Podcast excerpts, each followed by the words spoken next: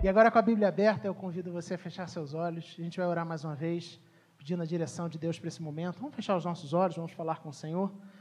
Deus de amor, nós louvamos o teu nome, Senhor. Como é bom a gente ter a oportunidade de se reunir para celebrar esse que é o Senhor das nossas vidas. Nós exaltamos e bendizemos ao Senhor.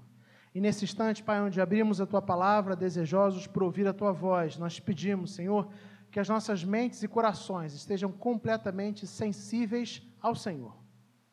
Que a gente esteja atento à direção que o Senhor propõe para as nossas vidas, Senhor.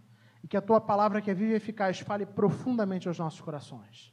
De maneira que nós sejamos fortalecidos, sejamos encorajados, sejamos renovados, sejamos desafiados à mudança, à transformação que a tua palavra de fato produza esse efeito no nosso coração. Em nome de Jesus. Amém. Então, o livro de Juízes, capítulo 6, nós vamos ler daqui a pouquinho os versículos de 1 a 16, mas aí você deixa a sua Bíblia aberta ou o texto projetado. E eu quero começar fazendo uma pergunta. Você já sentiu medo? Você já conviveu com a realidade do medo? Eu até poderia dizer quem não sente medo. Será que existe alguém aqui que nunca sentiu medo, que desconhece a realidade do medo? Meu pai, é, existe uma coisa que eu sinto de vez em quando, e meu pai diz que nunca sentiu dor de cabeça, né? Ele fala que desconhece o que é sentir dor de cabeça. Pessoa abençoada por Deus, né? Eu, eu conheço dor de cabeça com certa, com certa força, com certa intensidade. Talvez não tanto quanto você, mas ele é um afortunado por nunca ter vivenciado a dor de cabeça. Mas eu creio que ninguém pode falar isso a respeito do medo. Quem de nós poderia dizer que nunca sentiu medo? Desde é, muito novos, a gente precisa conviver com essa difícil realidade, com esse difícil sentimento. Se a gente for olhar, é, a gente poderia até dizer que, em certa escala, o medo ele tem aspectos benéficos, porque o medo também ele é parte dos mecanismos internos colocados por Deus na gente para preservar, por exemplo, a nossa vida. Se você for absolutamente desprovido de medo, se você não tiver temor algum, você vai, por exemplo, entrar na frente de um ônibus em movimento e ser atropelado e colher os danos desastrosos dessa decisão. Então, em alguma escala, o medo ele é benéfico, ele é interessante, ele é importante, ele faz parte dos mecanismos de preservação. Nesse sentido, a gente ensina desde, desde pequenos né, as nossas crianças sobre o risco que algumas coisas trazem para a saúde delas. Então você vira para o seu filho e fala, ou para sua filha, ou você ouviu da sua mãe, como eu já ouvi é, lá atrás, hoje em dia eu não ouço mais. Não pode colocar o grampo na tomada. Você já ouviu isso?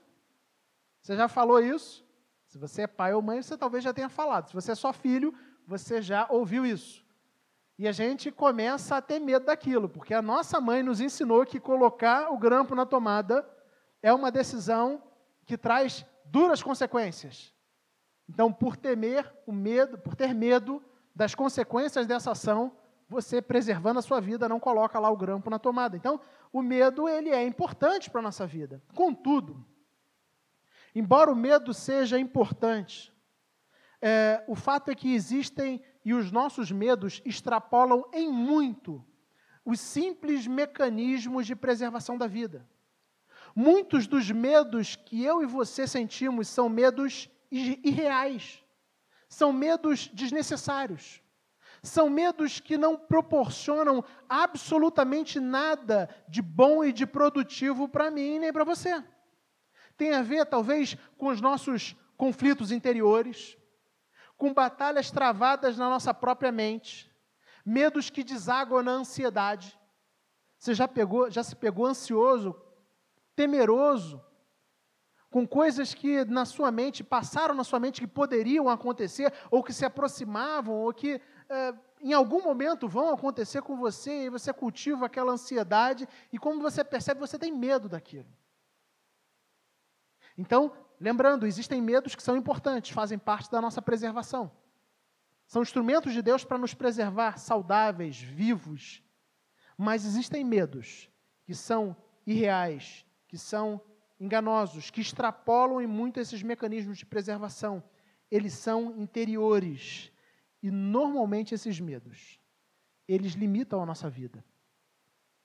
Normalmente esse tipo de medo a que eu estou me referindo aqui, ele tira a nossa alegria. Ele rouba a nossa força, rouba o nosso desejo de seguir em frente. E aí você não precisa responder em voz alta. Eu poderia agora novamente perguntar: você já sentiu esse tipo de medo que eu estou me referindo? Medos interiores, que não tinham a ver necessariamente com o risco efetivo da sua vida, da sua saúde, mas que tinham a ver com coisas e pensamentos que vêm à sua cabeça, ou medos de circunstâncias que você tem, que determinadas circunstâncias aconteçam. No mês de setembro, a gente vai ter a oportunidade de pensar um pouco sobre as armadilhas do medo, e a gente começa a fazer isso hoje, refletindo sobre as armadilhas, as arapucas que o medo arma para cada um de nós.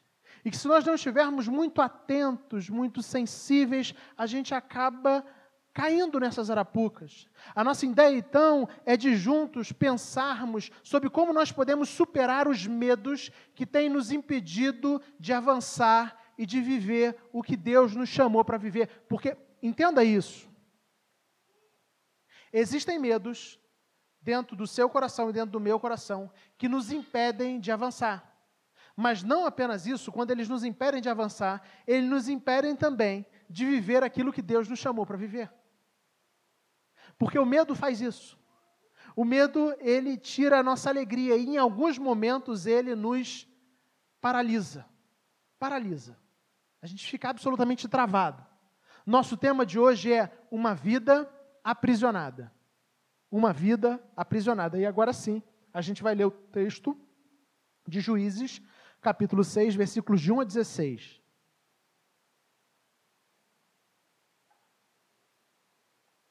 Juízes 6, de 1 a 16. Eu vou ler e você acompanha silenciosamente a leitura. De novo, os israelitas fizeram o que o Senhor reprova. E durante sete anos ele os entregou nas mãos dos midianitas. Os midianitas dominaram Israel por isso, os israelitas fizeram para si esconderijos nas montanhas, nas cavernas e nas fortalezas. Sempre que os israelitas faziam suas plantações, os midianitas, os amalequitas e outros povos da região a leste deles as invadiam. Acampavam na terra e destruíam as plantações ao longo de todo o caminho, até Gaza, e não deixavam nada vivo em Israel, nem ovelhas, nem gados, nem jumento. Eles subiam, traziam seus animais e suas tendas e vinham como enxames de gafanhotos. Era impossível contar os homens e os seus camelos. Invadiam a terra para devastá-la. Por causa de Midian, Israel empobreceu tanto que os israelitas clamaram por socorro ao Senhor. Quando os israelitas clamaram ao Senhor por causa de Midian, ele lhes enviou um profeta que disse: Assim diz o Senhor, o Deus de Israel: Tirei vocês do Egito, da terra da escravidão. Eu os livrei do poder do Egito e das mãos de todos os seus opressores. Expulsei-os e dei a vocês a terra deles. E também disse a vocês: Eu sou o Senhor, o seu Deus. Não adorem os deuses dos amorreus em cuja terra vivem. Mas vocês não me deram ouvidos.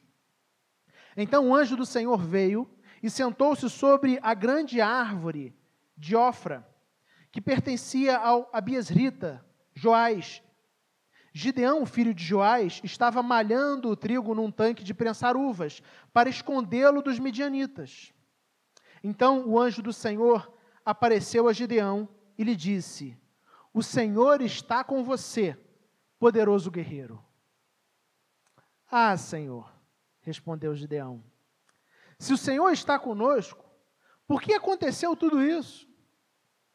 Onde estão todas as suas maravilhas que os nossos pais nos contam quando dizem: Não foi o Senhor que nos tirou do Egito? Mas agora o Senhor nos abandonou e nos entregou nas mãos de Midian. O Senhor se voltou para ele e disse: Com a força que você tem, vá libertar Israel das mãos dos Midian. Não sou eu quem está enviando? Ah, Senhor, respondeu Gideão, como posso libertar Israel? Meu clã é o menos importante de Manassés e eu sou o menor da minha família. Eu estarei com você, respondeu o Senhor, e você derrotará todos os midianitas como se fossem um só homem. E a gente suspende a leitura aí até a próxima semana, onde a gente vai retomar a história. O texto, então, começa, o texto que nós lemos, ele é um texto do livro de Juízes. E o livro de Juízes, ele narra é, um período com características muito peculiares da história do povo judeu. Os judeus aqui, nesse momento, já haviam conquistado a terra prometida. Se Moisés foi aquele, que, aquele homem levantado por Deus para é, ser instrumento de libertação e tirar o povo da escravidão no Egito e levar até a terra prometida, nós sabemos pelo relato bíblico que Moisés não entrou na terra prometida. E pouco antes deles entrarem na terra prometida, um novo líder assume, porque Moisés morre. E esse novo líder é Josué. Josué ele tinha sido um dos braços direitos, assim a gente pode dizer, de Moisés. Ele tinha acompanhado a forma como Moisés liderou o povo durante o período é, de Êxodo, né? durante o livro de Êxodo. A gente lê toda essa narrativa no livro de Êxodo. E agora Josué é aquele que vai liderar o povo nas conquistas militares, porque existe uma terra que foi prometida por Deus, uma terra que mana leite e mel, mas é uma terra que está habitada que tem homens, que tem famílias, que tem povos residindo ali, e eles precisariam é, enfrentar esses povos, eles precisariam expulsar essas pessoas, eles precisariam atacar esses povos. Em alguns casos, a ordem do Senhor não era apenas de expulsar, mas era também de matar esses povos. Eles precisariam fazer isso. E o texto, depois, se você tiver curiosidade, você pode ler o livro de Josué, você vai perceber que o livro de Josué narra exatamente a conquista da terra. No livro de Juízes, que é o que nós lemos, eles já estão vivendo na terra. Contudo, embora eles tenham sido é, enviados pelo Senhor para tomar a terra e tenham sido orientados a não deixar ninguém permanecer na terra, eles deixaram alguns habitantes permanecerem ali. E ao deixarem, eles começaram a se envolver com os deuses desses habitantes. Os filhos dos judeus começaram a se casar com as filhas daqueles outros povos que tinham outra cultura, que serviam a outros deuses. Da mesma forma, as filhas dos judeus também começaram a casar com pessoas daqueles outros povos. Isso trouxe uma mistura tremenda. A partir de então, esse tempo, logo após a morte de Josué, marca um momento que inaugura um período na história de Israel conhecido como o período dos juízes, que é narrado no livro dos juízes. Esse período ele é marcado por algumas características muito interessantes e muito tristes. A primeira característica é a desordem social. O livro já começa com uma espécie de guerra civil. Existe confusão, guerra o tempo todo, batalhas o tempo todo. Então, ele é marcado por, desordem social. Mas não apenas isso, ele também é marcado por apostasia. Porque aquele povo que tinha sido tirado, resgatado por Deus do Egito e levado para morar na terra prometida, agora tinha virado as costas para Deus, tinha abandonado ao Senhor, tinha se misturado com outros povos, tinha aderido às crenças de outros povos, servido e prestado culto aos deuses de outros povos. Então, é, o período de juízes é marcado pela desordem social, é marcado pela apostasia, mas ele também é marcado pelo sofrimento. Porque, como resultado da apostasia e da desordem social, como resultado daqueles homens e mulheres terem virado as costas para o Senhor, Deus envia juízo Deus levanta nações, levanta povos, para que esses povos sejam é, instrumento em suas poderosas mãos para exercer juízo e levar o povo ao arrependimento.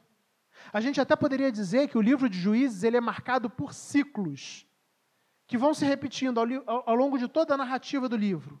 O povo de Deus se afastava do Senhor, se entregava à idolatria e imoralidade. Deus enviava adversários que oprimiam o povo levando o povo ao arrependimento e ao clamor.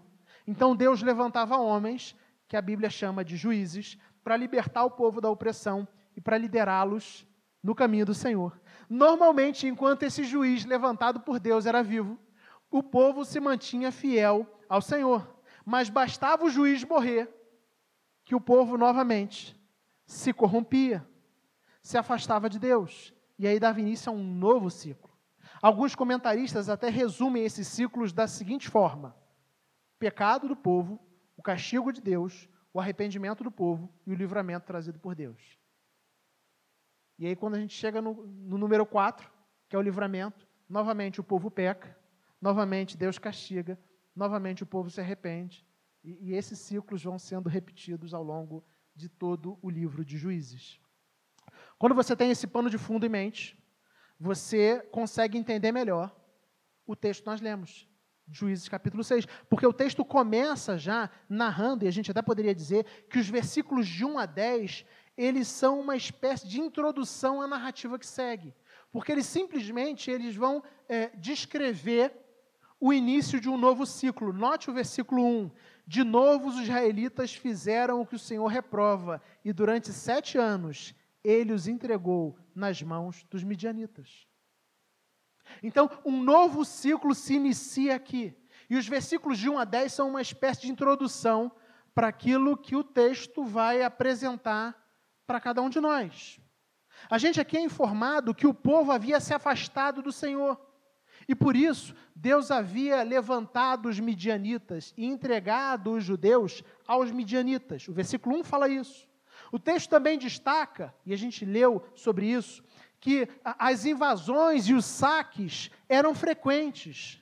E os judeus estavam tão vulneráveis, eles se sentiam tão é, sem defesa, que a estratégia que eles bolaram para tentar se preservar era a estratégia de construir esconderijos, onde eles pudessem se abrigar quando os inimigos chegassem. Então imagina você, um povo, uma sociedade agrícola onde as pessoas vivem da terra, do plantio, e aquela sociedade, aquela comunidade é constantemente invadida pelos inimigos. E quando os inimigos chegam, eles tomam tudo, eles destroem todas as coisas, eles levam tudo o que pode levar, o que não pode levar, eles destroem ou matam. E essas invasões, elas são recorrentes. Elas acontecem com frequência. E diante disso, os judeus tão vulneráveis, a, a, a, o plano que eles é, desenvolvem não é um plano de criar uma resistência, não é um plano de enfrentar esse, esses inimigos, não é um plano de fortificar cidades, não. O plano que o texto nos narra é um plano de construir esconderijos. Notem que é, o versículo 2 deixa isso muito claro: os midianitas dominaram Israel, por isso os israelitas fizeram para si esconderijos nas montanhas, esconderijos nas cavernas, esconderijos nas fortalezas. Eles criaram um monte de esconderijo. Aonde eles estivessem, eles tinham esconderijo para se esconder, sendo bem redundante, na hora que é, chegassem os invasores. Os versículos de 3 a 5 eles trazem mais detalhes para a gente dessas invasões violentas. Vamos ler? Diz assim: Sempre que os israelitas faziam suas plantações, os midianitas, os amalequitas e outros povos da região a leste deles as invadiam. Acampavam na terra e destruíam as plantações ao longo de todo o caminho, até Gaza. E não deixavam nada vivo em Israel, nem ovelhas, nem gado, nem jumentos eles subiam trazendo seus animais e suas tendas e vinham como enxames de gafanhotos. Era impossível contar os homens e seus camelos. Invadiam a terra para devastá-la. Esse é o retrato. Esse é o retrato. Midianitas, Amalequitas e outros povos nômades ali da região uh, deserto, da Síria, eles invadiam a terra mas ele não, eles não apenas invadiam, eles eram povos nômades, eles é, montavam barracas ali. E eles consumiam tudo o que a terra tinha proporcionado. Tudo o que a terra tinha proporcionado. E depois disso, quando a terra já tinha, né, tinha acabado tudo, eles iam embora, levando o que conseguiam levar. O que porventura eles não conseguissem levar, eles matavam. Não ficava absolutamente nada. E o versículo que nós lemos termina dizendo que eles invadiam a terra para devastá-la. É interessante porque o escritor do livro de Juízes compara os invasores a enxames de gafanhotos. Eu não sou uma pessoa do campo. Mas eu lembro que no ano passado, vocês lembram do tal da super nuvem de gafanhoto? Essa história desapareceu, né?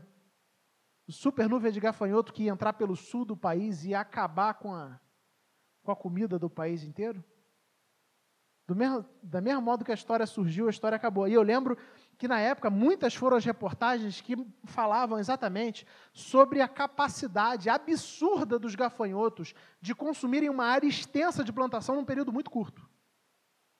Então os gafanhotos vêm numa quantidade gigante, eles pegam e aonde eles passam, eles deixam rastros de destruição. E num período muito curto. Então, quando a gente olha para o texto, a gente percebe que o cenário é um cenário de medo. É um cenário de terror. O terror havia tomado conta dos judeus, porque durante anos, durante anos, eles conviviam com cruéis e verdadeiros gafanhotos destruidores que frequentemente atacavam a sua terra. E a solução que eles escolheram foi a do não enfrentamento. Eles simplesmente se escondiam. Contudo, o texto nos fala que eles haviam chegado ao limite. E aí, diante do limite, eles pedem socorro a Deus. Versículos de 6 a 10. Notem o que o texto diz. Versículos de 6 a 10. Por causa de Midian, Israel empobreceu tanto que os israelitas clamaram por socorro ao Senhor. Quando os israelitas clamaram ao Senhor por causa de Midian, ele lhes enviou um profeta que disse: Assim diz o Senhor, o Deus de Israel: Tirei vocês do Egito, da terra da escravidão. Eu os livrei do poder do Egito e das mãos de todos os seus opressores. Expulsei-os e dei a vocês a terra deles. E também disse a vocês: Eu sou o Senhor, o seu Deus. Não adorem os deuses dos amorreus em cuja terra vivem, mas vocês não me deram ouvidos. Então, diante da dor, diante do sofrimento, esse mesmo povo que havia se afastado do Senhor, esse mesmo povo que havia virado as costas para o Senhor, se entregado à idolatria, se entregado à imoralidade, esse mesmo povo que tinha se esquecido de Deus, agora resolve clamar a Deus por socorro. É isso que o texto nos fala. E aí a gente sabe que no tempo do Antigo Testamento, uma das principais formas de Deus revelar a sua vontade para o seu povo era através dos profetas. Eles não tinham palavra de Deus escrita como a gente. Então Deus levantava homens, homens de Deus, profetas, e esses profetas, eles seriam a boca de Deus, o representante de Deus no meio do povo. O sacerdote é o contrário. O sacerdote, ele representava o povo diante de Deus. Mas o profeta representava Deus diante do povo. E o texto aqui nos fala disso. Nos fala do profeta que é levantado por Deus para falar, né, para revelar a vontade de Deus ao povo. Mas é bem interessante porque uh, esse profeta ele realmente cumpre o ofício profético.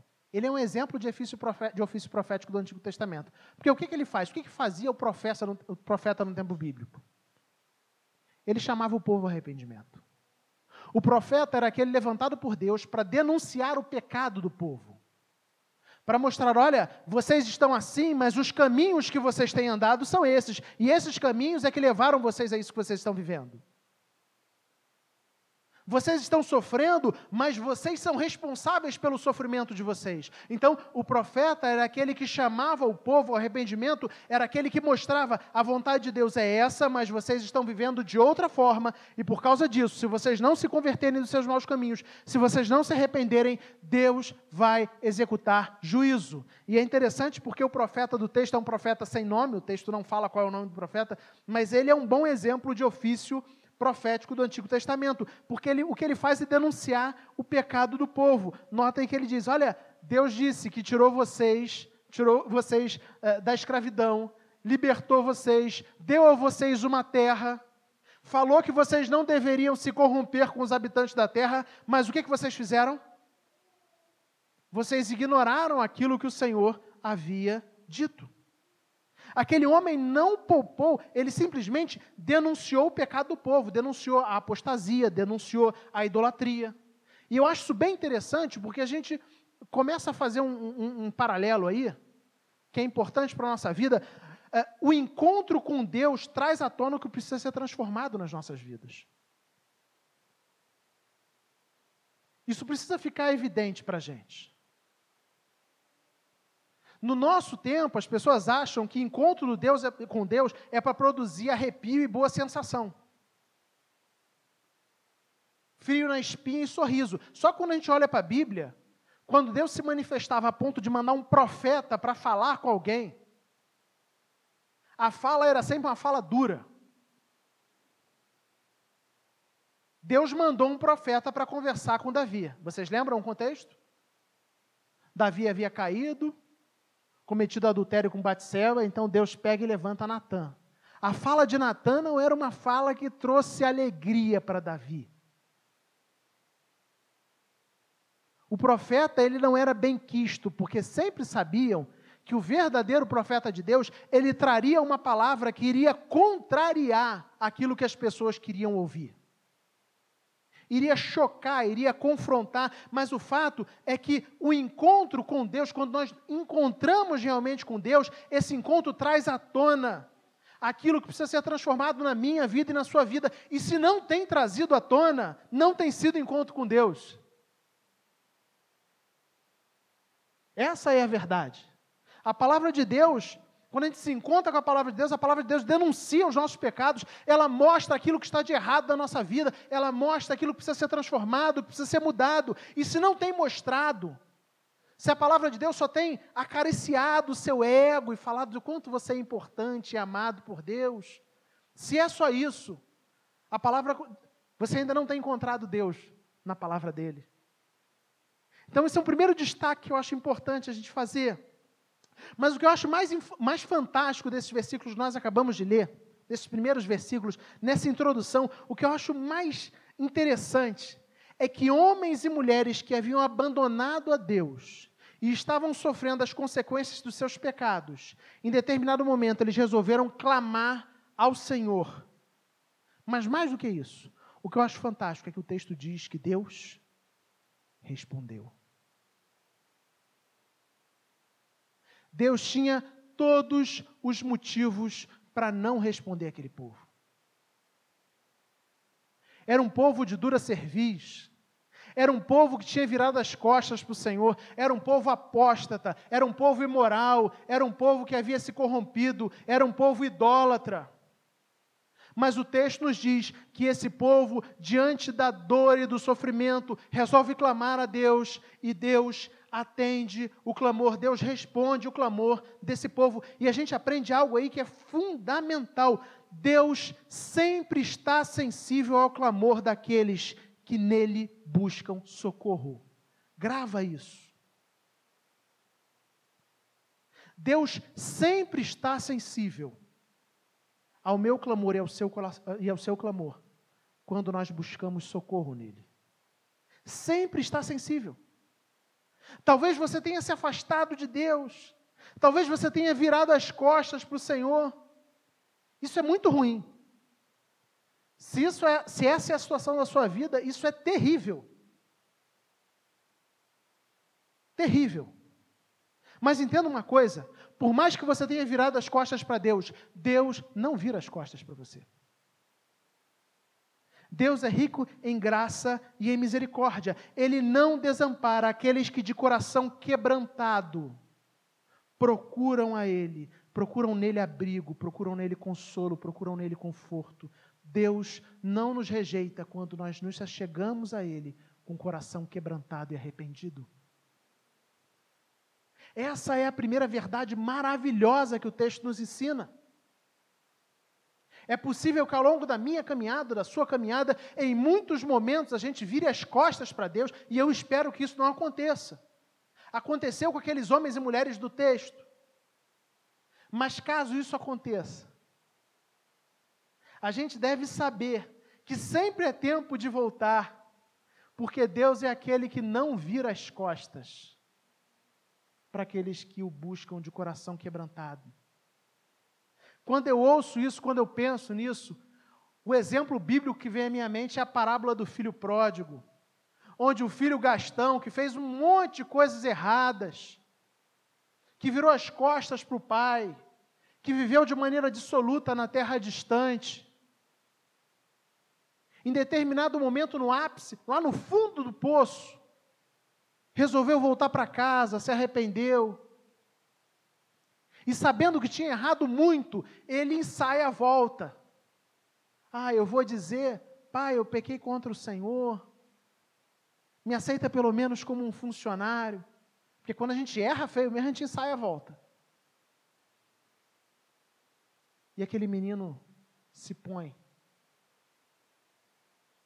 de volta para casa do pai. E o texto bíblico nos diz que quando o menino aponta na estrada, o pai está na porta da casa. E antes mesmo que ele pudesse dizer qualquer coisa, o pai corre até ele e abraça e beija. Deus sempre está sensível ao clamor daqueles que nele buscam socorro. Você pode ter se afastado muito de Deus, mas se você voltar para Ele com o coração quebrantado, tenha certeza disso. Ele é aquele que está sensível ao nosso clamor. Deus não vira as costas, não desampara aqueles que de coração quebrantado procuram nele abrigo. Mas eu quero continuar. A narrativa então passa a focar em Gideão. Até então, a gente está nos versículos introdutórios, os versículos de 1 a 10. E a narrativa agora, ela foca numa pessoa. Até então, ela está contando uma história, sem dar nome, se assim a gente pode dizer. Mas a partir do versículo 11, o foco da narrativa vem para a pessoa de Gideão. Versículos 11 e 12. Então o anjo do Senhor veio e sentou-se sobre uma grande árvore de Ofra, que pertencia ao Abiesrita Joás. Gideão, filho de Joás, estava malhando o trigo num tanque de prensar uvas, para escondê-lo dos midianitas.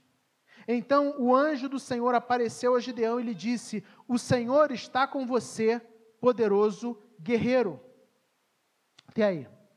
Gideão então estava cuidando dos seus afazeres costumeiros. Como homem do campo, ele estava preparando, debulhando o trigo.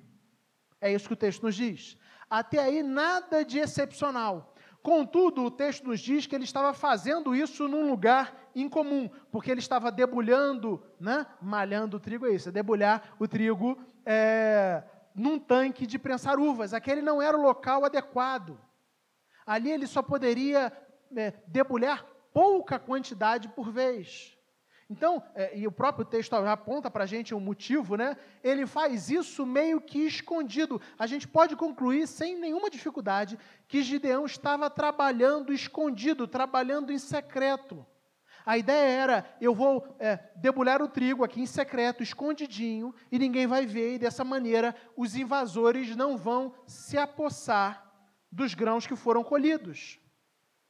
E é nesse momento que um anjo de Deus aparece diante dele e o saúda, dizendo: O Senhor está com você, poderoso guerreiro. O Senhor está com você, poderoso guerreiro. E aí a gente começa a ler a partir do versículo 13, a resposta de Gideão, a saudação do anjo. Quando ele diz assim: Ah, Senhor, Gideão respondeu: Se o Senhor está conosco, por que aconteceu tudo isso? Onde estão todas as suas maravilhas que os nossos pais nos contam quando dizem: Não foi o Senhor que nos tirou do Egito? Mas agora o Senhor nos abandonou e nos entregou nas mãos de Midian. O Senhor se voltou para ele e disse: Com a força que você tem, vá libertar Israel das mãos de Midian. Não sou eu quem está enviando? Ah, Senhor, respondeu Gideão: Como posso libertar Israel? Meu clã é o menos importante de Manassés e eu sou o menor da minha família. Eu estarei com você, respondeu o Senhor, e você derrotará todos os midianitas como se fossem um só homem. Presta bastante, bastante atenção no que eu vou falar. Gideão tem diante de si um anjo do Senhor. Teologicamente, a gente chama isso de teofania. Ele tem uma experiência sobrenatural de revelação com o próprio Deus. Isso não era algo comum, isso não era algo que acontecia sempre. O Antigo Testamento mostra isso acontecendo algumas vezes. E diante de algo absolutamente fantástico, algo sem precedentes, se assim a gente pode dizer, algo extremamente incomum, um anjo de Deus aparece para Gideão o texto nos fala que o coração dele estava aprisionado de tal forma pelo medo que ele não esboça nenhuma reação. Ele não surpreende. Ele não glorifica a Deus. O texto não fala. O texto fala, dá a entender que ele continua ali, debulhando o trigo e se lamuriando, se lamentando. Ele está tão aprisionado, tão anestesiado. O coração dele está tão, é, tão dolorido, tão machucado, que esse encontro maravilhoso com Deus parece não ter afetado ele em absolutamente nada. E aí, notem o que eu vou falar: existe uma diferença entre prudência e covardia. Existe uma diferença. E quando a gente lê o texto, parece que, no caso do texto, o que estava em jogo não era mais uma questão de prudência, mas sim uma questão de covardia. Porque quando você sabe que inimigos constantemente invadem a sua terra e tomam tudo que você tem, e matam tudo e destroem tudo, e a única coisa que você faz é procurar e preparar esconderijos, você nem ao menos fortifica a cidade, fortifica a localidade para poder enfrentar, poder se defender. Isso tem a ver não apenas com prudência, mas tem a ver com covardia. E aí Deus faz um chamado para Gideão. Levanta e vai lá, vai libertar o povo de Deus, vai libertar o povo de Midian. E novamente Gideão responde: Ah, Senhor. E conta para o Senhor as histórias repetidas de frequentes invasões e devastações feitas pelos inimigos. Essas histórias repetidas, elas geraram em Gideão e no seu povo a insegurança, o medo. Elas aprisionaram essas pessoas. Eles estavam realmente, verdadeiramente aprisionados pelo medo. E aí, aprisionados pelo medo, Gideão simplesmente, diante de uma teofania, de uma revelação magnífica de Deus, ele apenas traz à memória o sofrimento do seu povo. Ele simplesmente fala: ah, Senhor. Ele tem um anjo de Deus diante dele. E talvez a expressão que a gente usasse fosse alguma coisa do tipo: Glória a Deus! Que coisa fantástica, que coisa maravilhosa. Mas a expressão de Gideão foi: Ah, Senhor, se o Senhor estivesse conosco. Aprisionado pelo medo, Gideão só consegue trazer à memória o sofrimento do seu povo. Então ele se afirma completamente incapaz de realizar o que Deus ordenou. Eu? Você está falando aí corajoso guerreiro, guerreiro poderoso? Esse alguém não sou. Eu sou o cara que está aqui dentro, escondido, dentro de um tanque de pressar uvas, debulhando trigo. Essa pessoa que você está dizendo aí não sou eu. Não, vai, vai lá, Gideão. Vai lá, levanta e vai libertar o povo. Não, Senhor, eu não. O meu clã é o menos importante e eu sou o menor da minha família. Vocês percebem? Ele tem Deus diante dele e Deus está falando: vai, Gideão. E ele diz: Ah, Senhor. Ah, Senhor. Vocês percebem como o medo limita? Como o medo aprisiona. E a gente poderia dizer: olha para a sua vida, pense como os seus medos têm aprisionado você. Porque essa era a realidade de Gideão. Alguém aprisionado pelo medo. Alguém que, diante de uma revelação fantástica, sobrenatural, maravilhosa diante de Deus, só conseguiu responder: Ah, Senhor. Mas talvez essa não seja apenas a história de Gideão seja a minha história e a sua história. A história de homens e mulheres que são aprisionados ou estão aprisionados pelos seus medos. Quais são os temores que têm impedido você de seguir em frente?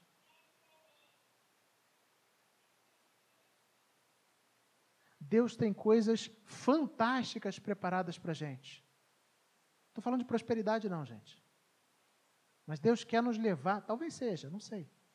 Mas Deus quer nos levar a viver e a experimentar coisas fantásticas. Porque Ele é Deus. Mas às vezes eu e você estamos aprisionados, travados, limitados pelos nossos medos. E os nossos medos têm nos impedido de seguir à frente. Os nossos medos têm nos impedido de viver a vida boa e agradável e abundante que Deus tem preparada para cada um de nós. Os nossos medos, eles fazem isso. E eu acho maravilhoso porque a forma como Deus trata o medo de Gideão é uma forma muito simples. Ele simplesmente repete nesses versículos, uma, uma ele, ele, ele repete uma afirmação. Uma afirmação que aponta para a sua presença. Diante dos mais variados medos e traumas e prisões que Gideão tinha dentro da mente e do coração dele, Deus simplesmente respondeu para ele: O Senhor está com você. O Senhor está com você. É como se Deus estivesse dizendo: realmente, Gideão, eu sei que você e o seu povo têm passado por um período muito difícil, eu sei disso. Eu sei que você se considera absolutamente inapropriado para a tarefa, mas o Senhor está com você, poderoso guerreiro. Isso não é uma ironia, mas sim uma promessa acompanhada de um chamado, ou até a gente poderia dizer, de um envio. O que Deus faz com Gideão é primeiro uma promessa. Ele promete: Eu estarei com você, eu estarei com você, eu estarei com você. E depois de fazer essa promessa maravilhosa, ele envia Gideão para que Gideão vivesse aquilo que ele chamou Gideão, ou enviou, ou mandou Gideão viver. Que no caso do texto era libertar o povo. E é isso que Deus faz com a gente. Da mesma forma como Deus está dizendo assim: olha, eu estou prometendo, Gideão, eu estarei com você, eu estou com você. E você talvez não seja um poderoso guerreiro aos seus olhos, mas eu vou transformar, porque sou eu que estou enviando você. Não sou eu que estou mandando você libertar o povo. Então, se eu estou mandando você libertar o povo, e se eu vou estar ao seu lado, se eu estou dizendo que eu estarei ao seu lado, você se tornará sim um poderoso guerreiro, embora você ainda não saiba disso. E quando a gente lê a continuação do texto, a gente sabe que realmente Gideão foi um poderoso guerreiro, um grande estrategista militar. Um homem muito diferente daquele que respondeu para o Senhor: Ah, Senhor. Alguém que rompeu, que superou os medos. Como os medos nos aprisionam, como os medos nos limitam. Mas é exatamente diante dessas circunstâncias que eu e você precisamos ouvir Deus dizendo: eu estou com você. Quais são os medos que têm aprisionado você?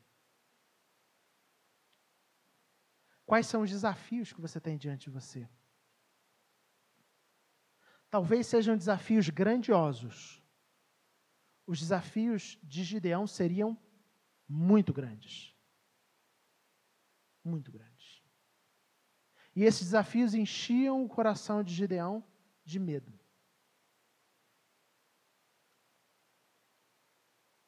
Mas Deus faz uma promessa para Gideão. Ele diz: Eu estarei com você. Eu não sei quais são os medos e temores que você enfrenta. Eu não sei quais são as batalhas internas que você tem no seu coração. Eu, tenho, eu conheço um pouco das minhas batalhas dos meus temores, dos meus medos. Eu sei um pouco sobre aquilo que tira ou me impede, às vezes, de dormir, que traz pavor, que gera choro. E eu sei com relação a mim, mas você sabe aquilo que te aprisiona. Mas é exatamente quando a gente toma consciência, lá no ápice do nosso medo, onde a gente está absolutamente aprisionado, travado, sem conseguir ir para frente, sem conseguir caminhar. É exatamente nesse momento que você precisa ouvir Deus dizendo: Eu estou com você. Eu estou com você. E quando a gente sabe que Deus está conosco, quando a gente está convicto disso, quando essa verdade se torna realidade nas nossas vidas, a gente desfruta daquilo que Davi disse lá no Salmo 23: Ainda que eu ande pelo vale da sombra da morte, não temerei mal algum, porque tu, Senhor, estás comigo. O vale da sombra da morte é arriscado, o vale da sombra da morte é escuro, o vale da sombra da morte é perigoso, o vale da sombra da morte é um lugar onde eu não quero estar, mas eu não terei medo, porque tu, Senhor, estás comigo. Quando nós somos convencidos, quando nós somos realmente é, encharcados dessa certeza de que Deus está conosco, de que Ele nos acompanha, de que Ele nos guarda, de que Ele está ao nosso lado, mesmo as circunstâncias difíceis, mesmo os medos, podem ser vencidos. Ainda que eu ande pelo vale da sombra da morte, não temerei mal algum, porque tu, Senhor, estás comigo. Quais são os seus medos? Eles têm aprisionado você? Algum tempo atrás, eu me deparei com um versículo da Bíblia que orientava a confessar a Deus os meus temores. E eu comecei a refletir naquele versículo e eu percebi que eu nunca tinha parado para falar abertamente para Deus quais eram os meus medos. E eu resolvi fazer isso. Simplesmente enumerar para Deus. E eu comecei: Senhor, eu tenho medo disso. Senhor, eu tenho medo dessa situação aqui também eu tenho medo de que tal coisa aconteça, e daquela outra coisa eu tenho medo de que ela não aconteça.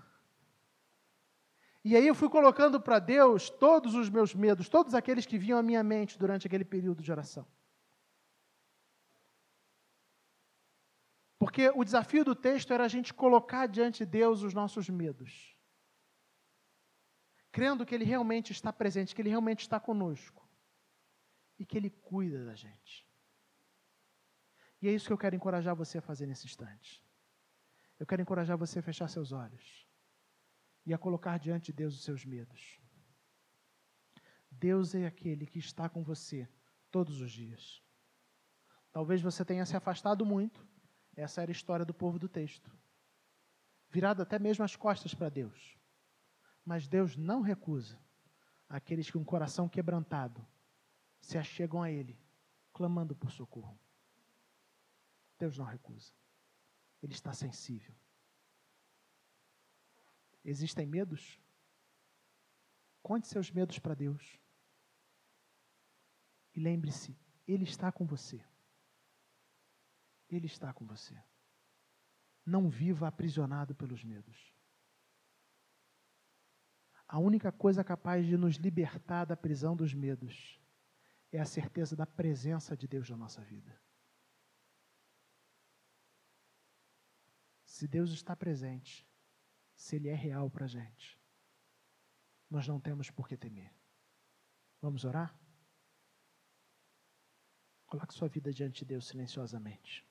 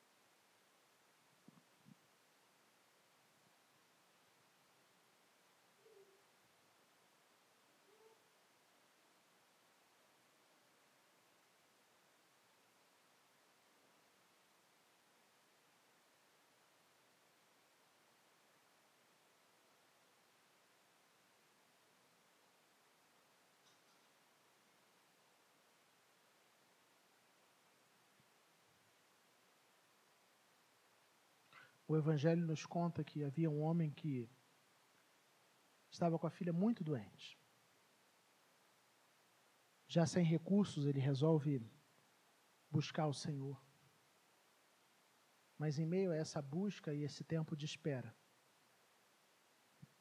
outras pessoas são atendidas e ele recebe a notícia de que sua filhinha morreu. Então Jesus vira para ele e diz: Não tenha medo, tão somente creia. Não tenha medo, tão somente creia. Vamos orar?